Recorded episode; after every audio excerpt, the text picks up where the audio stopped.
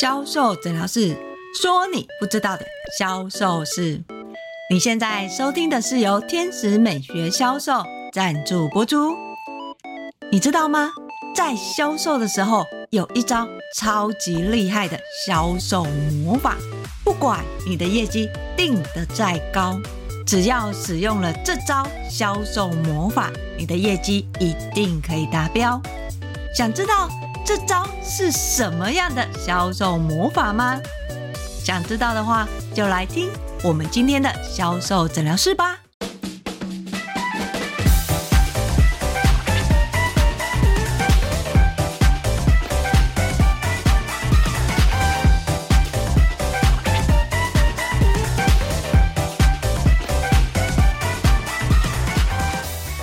大家好，我是 Angel 老师。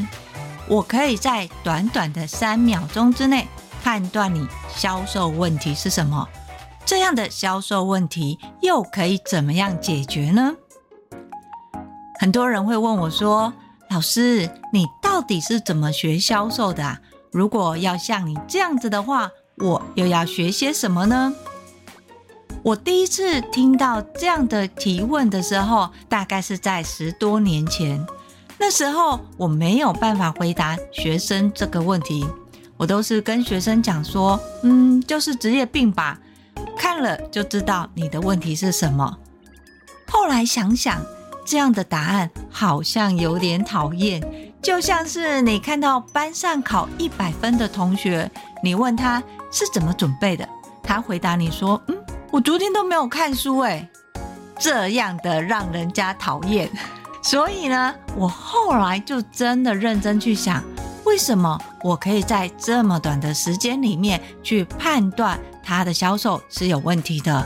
又为什么我可以在这么短的时间马上找到这个商品的销售优势？后来我发现是因为长期的观察，我们每次在企业内训培训的时候。每一个专柜人员，他都要面临一关叫做考试。当新人进来公司，经过五天或是两周的新人训练之后，我们都会做一个新人的验收。新人的验收通常只有两个部分，一个部分是商品跟专业的知识，另外一个则是销售技能。对主管来说，他们最重视的其实就是业绩数字。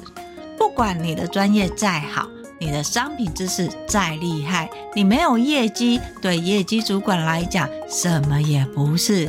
所以呢，我们训练部为了要让新人出去有产值，甚至产生业绩，就要多方面的从销售去切入，不管是商品知识也好，或是专业技巧的运用，都要有销售的元素。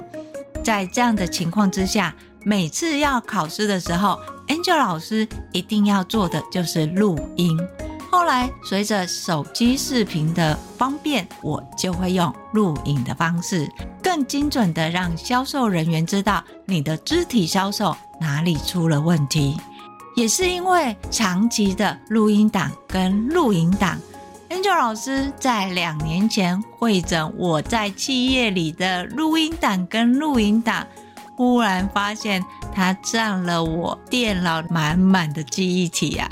我还记得我儿子在帮我整理这些资料的时候问我说：“你这些录音档将近有一千多个，你确定还要留吗？你这些影片已经破百了。”还要留吗？这些很占空间呢。我才发现，原来是因为长期不断的听、不断的分析，才会造成直觉式的反应啊。所以，如果你问我我的销售是怎么学的，我想应该就是这个一千多个录音档，更不要说在没有手机之前，我们要纸笔记录啊。好了，说了这么多，又跟我们今天要讲的主题有什么关系呢？当然有关系。Angel 老师的第一个技能其实是美容。我们从皮肤学概论、按摩、穴位到《黄帝内经》，还有中医草本，其实都有研究。你必须要知道客人的皮肤的问题是什么，从根本找到答案，你才可以给予专业的建议。那这个专业建议是什么？就是商品销售。所以呢，Angel 老师在还没有进到百货界的时候，说实话，只会美容这一套，对于销售呢，完全是误打误撞啊。因为 Angel 老师都是用专业的角度去告诉客人为什么会有这个问题，这个问题你要怎么样解决，甚至怎么样预防。在这过程当中，我会建议客人他需要购买什么商品或是什么样的疗程。基本上说完这个流程，客人就会拿钱出来付了。所以 Angel 老师其实没有遇到太大的销售问题。可是实际上在教前线人员的时候，问题就没有那么简单了。前线人员的销售问题真的是你无法想象，尤其是在。百货界，百货讲求快很准，街边店其实也是。公司每天都要看你今天的业绩，常常业绩不是收店才报哦，你必须要中午报一次，下午报一次，关门的时候再报一次，分为三次业绩。也是因为在这种数字导向的情况之下，Angel 就会开始去观察，同样。都是在带团队，有一个店长，他非常厉害。不管公司今天给他业绩目标有多高，举个例子来说，公司上次他达成的业绩目标是一百万，这一次定一百三十万，基本上只要是管理者一听到原本业绩目标是一百，这次是一百三十万，都会啊啊叫。但是呢，他则是面不改色的收下。等到时间到的时候，他的业绩不多不少，刚好是一百三十万。我就很好奇啊，他到底是怎么做的？为什么每一次都可以这么精准的达到业绩目标？其他的店长大部分都说：“哦，因为他娘家有钱啊，因为他认识很多有钱的客人啊，因为呢，他有一个超级死忠的客人，只要业绩不够就会来补啊。”这么多的说法，好像人家做业绩是非常理所当然的。但是很久老师想，应该不是这样吧？他到底是怎么做的啊？在这个时候呢，刚好他们门市来了一个新人，在新人的流程里面，我们做完了新人的培训之后，验收要到卖场再做。再次的验收，在验收的过程当中，会有所谓的业绩模拟或是销售演练。我发现，我每次到这个专柜，这个新人他的销售演练都非常的真实。什么叫非常的真实呢？我们一般新人在做销售演练的时候，都会照着纸本的话术说。如果今天客人没有照剧本上去回应，通常新人，尤其是没有销售经验的，都会卡词、停顿、迟疑，甚至放过客人走。这个是新人销售最常遇到的情况。可是这个新人在这个店长的店里完全没有这种情况。就算我出了进阶级的销售意义，新人还是可以应对自如。你以为这是新人优秀造成的吗？我不这么认为。为什么？因为这个新人在新训课程里面初步验收的时候，可不是完全这样子。我就很好奇，到底店长是怎么带这新人的，让这新人面对客人怎么可以这么的真实？因为我是客人的话，我真的会跟这个新人买。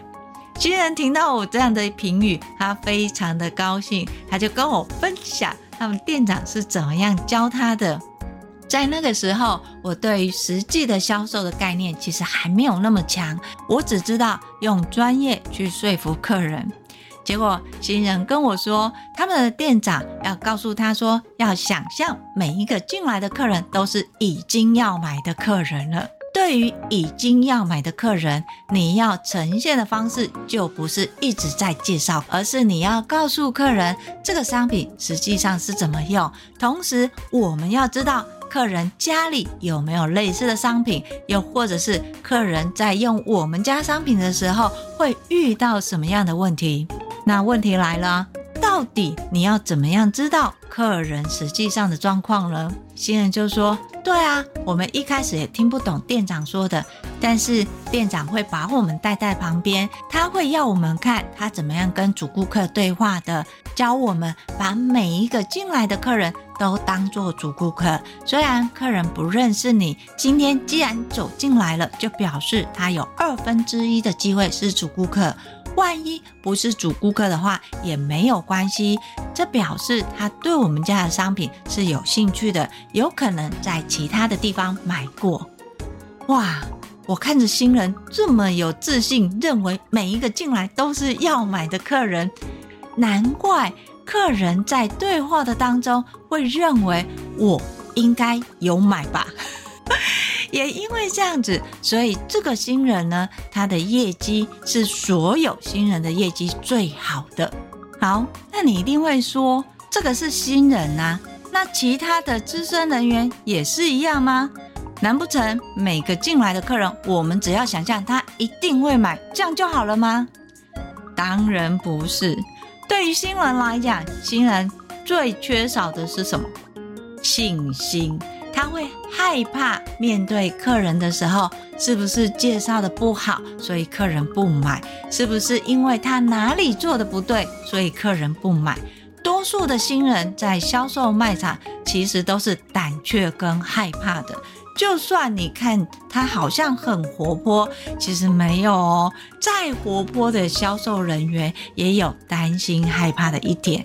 所以这个店长呢，他一开始呢，先设立情境，告诉这个新人，你就想每一个进来的客人都是买的客人，如果不是呢？哎，就一半的几率不是嘛？就算这一半不是我们的主顾客，他也有可能是去别的地方买过才走进来我们家的。在这样的一个情况之下，新人在面对客人销售的时候，是不是会更有信心？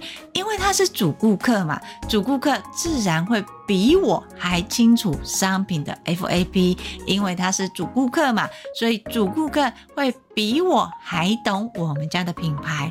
在这样的一个情况之下，新人他就不会胆怯了，他会把他所知道的讲出来。万一说错了也没有关系，为什么？因为他是主顾客。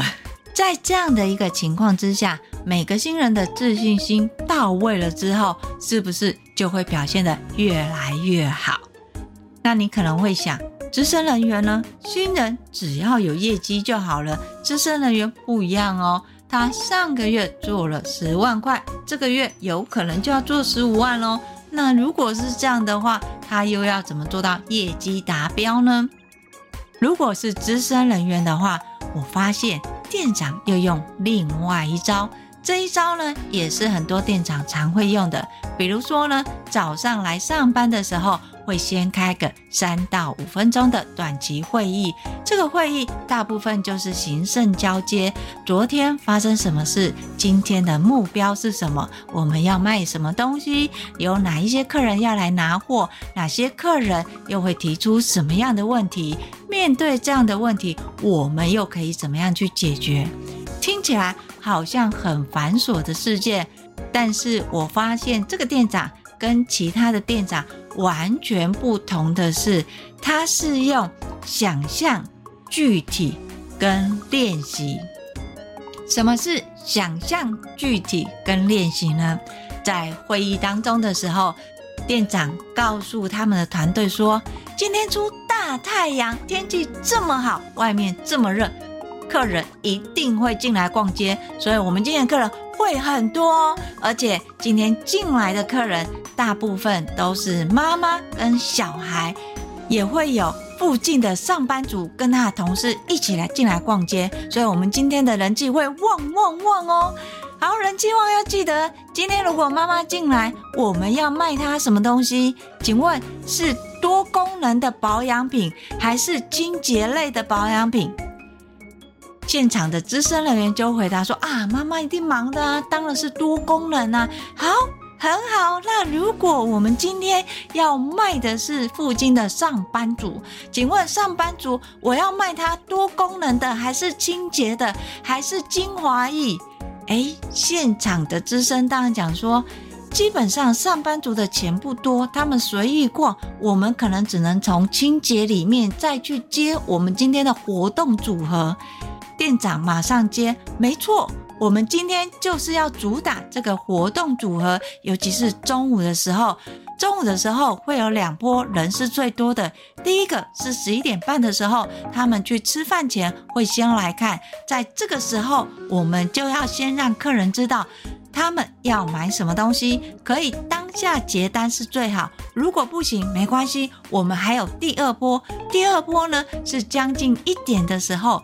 客人呢，他们会拿着手摇饮进来逛街，要试用的时候，因为手上有饮料，所以你们可以帮忙拿饮料让客人试用，或是直接帮客人试在另外一只手，不要让客人自己试擦哦。店长对于来的客人有多少人，非常的乐观想象。好，那你会说啊，那要是下雨的话怎么办？你说出大太阳。外面很热，客人会进来逛街。那下雨的话，客人都不出门。哎，我们店长是这么说的啊。我告诉大家，今天呢是下雨天，你知道吗？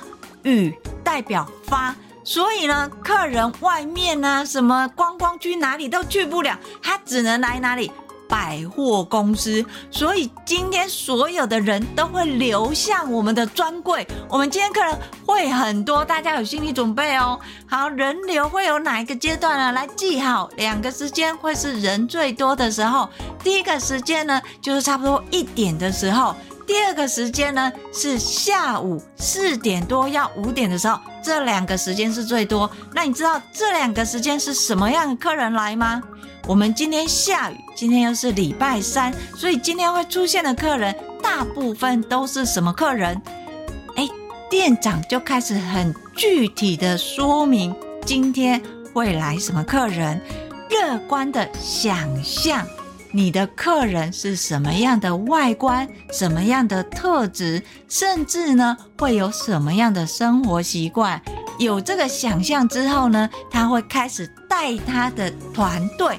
具体感受他的客人，客人从东走到西是什么样的行为反应？这个客人他会想要看什么东西？这个客人在看什么商品的时候，他会想要问什么问题？这个客人为什么要拿这个商品？从客人的外观里面，他去设定他的行为是什么？教育他的团队要怎么样的反应？团队提出了反应的时候，他会实际上跟他们练习话术跟销售语言。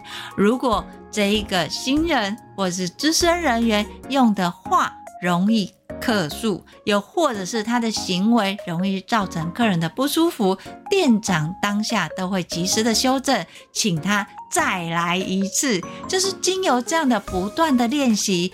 等到真的客人上门的时候，所有的店员发现客人跟店长讲的一模一样，真的是下雨天来的是妈妈带小孩来躲雨，真的是大太阳，上班族拿着手摇杯进来逛，而且时间点非常的精准。在这么精准的情况之下，你猜他们练习的商品销售结果是什么？没有错，每一个客人都是在他们的练习里面决定他们要买的商品。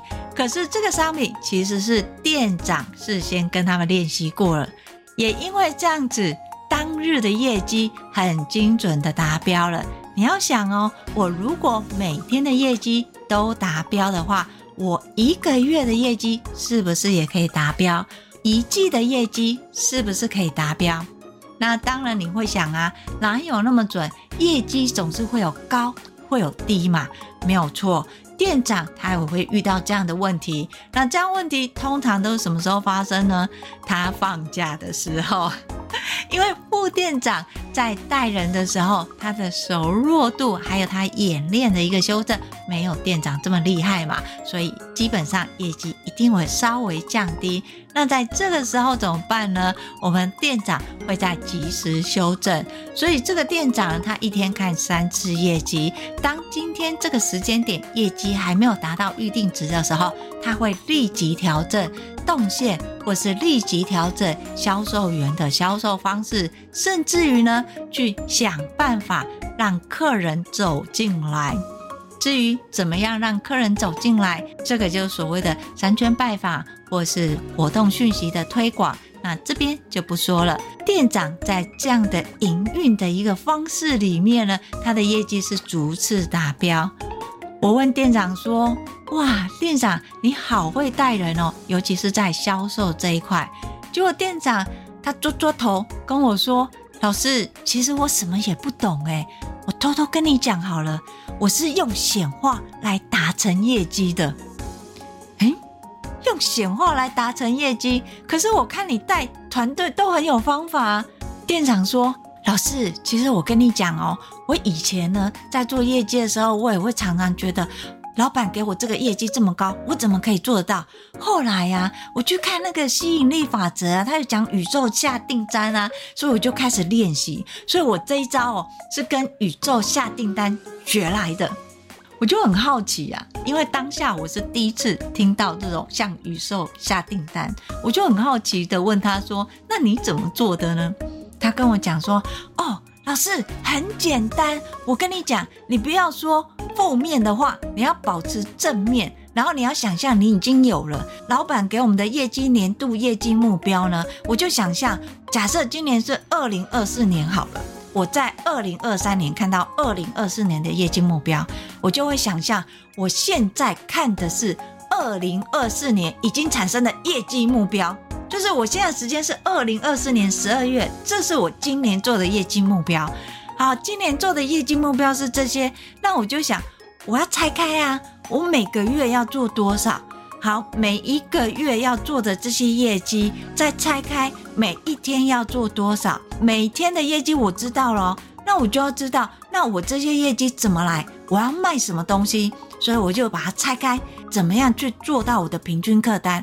好，平均客单有了，我卖的东西也出来啊。那我在想，那我客人怎么来？老师，你知道吗？老板业绩都要成长啊，我客人就这么多，我怎么可能有现有的客人就补成长的业绩？所以我就会想象啊，我有新客人，那我的客人长得什么样子？然后呢，他喜欢什么？他生活习惯是什么？啊，我已经想好了，我的客人里面大概有四种不一样的客人。然后哪一种客人呢，喜欢买什么？哪一种客人呢，特别爱买什么？那我就把它分类好了之后，好，我们每天开会的时候，我们就开始分这四种客人。今天是第一种客人，明天是第二种客人，后天是第三种客人。啊，老师，我们都想说。对，他们一定会出现，我也把这样的一个正面的能量交给我的店员，然后店员只要一个遇到真的是我说的客人，其他都会相信我们今天会遇到这样的客人，然后然后就成交了。我听到店长这么讲的时候，我就开始起，我就觉得嗯。是真的吗？可是真的，我后面在接触所谓的催眠或是 NLP，然后包含所谓的宇宙的吸引力法则或显化，然后包含算命、人类图命盘。因为你知道吗？销售人员最热衷的就是什么无形的东西嘛，只要有业绩可以成长的，都会去信一下。所以后来我发现，这个店长他的方法为什么有效？是因为他除了有方法，还有方式，更有方向。最重要的是，他不是纸上谈兵的去跟他的店员讲，你要去叫你的客人啊，甚至客人来，你要叫客人买什么这些方法。他带着他的这些店员去想象客人实际上来的情况，这类的客人有可能会遇到什么样的问题？遇到这类的问题，店员可以怎么样解决？经由这种想象具体的感受，还有最重要的是什么？演练跟修正。等到真的面对客人的时候，就算是销售新手，也能决定客人要买什么。也因为这样子，所以他的店不管老板定多少业绩，都可以达标。听到这里，你是不是开始想要尝试看看啦？如果你想要跟这个店长一样，用显化达成业绩的话，两件事情，请你一定要做，请你把。二零二四年的年度业绩目标，把它设定出来。设定的这个数字，请要有依据哦，不是天马行空的乱报。你去年的业绩多少，再加上今年业绩的成长，这个是年度业绩目标。把这个年度业绩目标摊在你每个月甚至每日要达成的业绩数字是多少？有这个概念之后，你要开始做三件事情。第一件事情就是乐观想象，想象你一定会有客人来，来的客人就是要买。问题是你要卖他什么？所以当今天客人来的时候，你要有具体的感受。想象一下，你现在已经面对这样的客人了，客人的行为模式跟肢体语言，你要怎么样去回应？好。经由这样的回应练习之后，开始去修正，你才能决定客人要买什么。一旦你能决定客人买多少钱的时候，你的业绩目标不就达到了吗？好，如果你对于用显化达成这个业绩，包含年度目标的设定，它有什么样的 mega 跟技巧呢？你都可以跟我再约。一对一的销售咨询，我们来看你现有的脉络要怎么样调整，可以用显化达成你的业绩呢？要是你想要再学更多的销售知识文的话，欢迎你搜寻 FB 的天使美学销售粉专，那里会有不定期的销售知识文分享哦。当然，最重要的是订阅销售诊疗室。销售诊疗室会固定在礼拜二跟礼拜六更新，教你你想知道的销售美感有什么。我是 Angel 老师，今天的销售诊疗室就分享到这里，我们下集见，拜拜。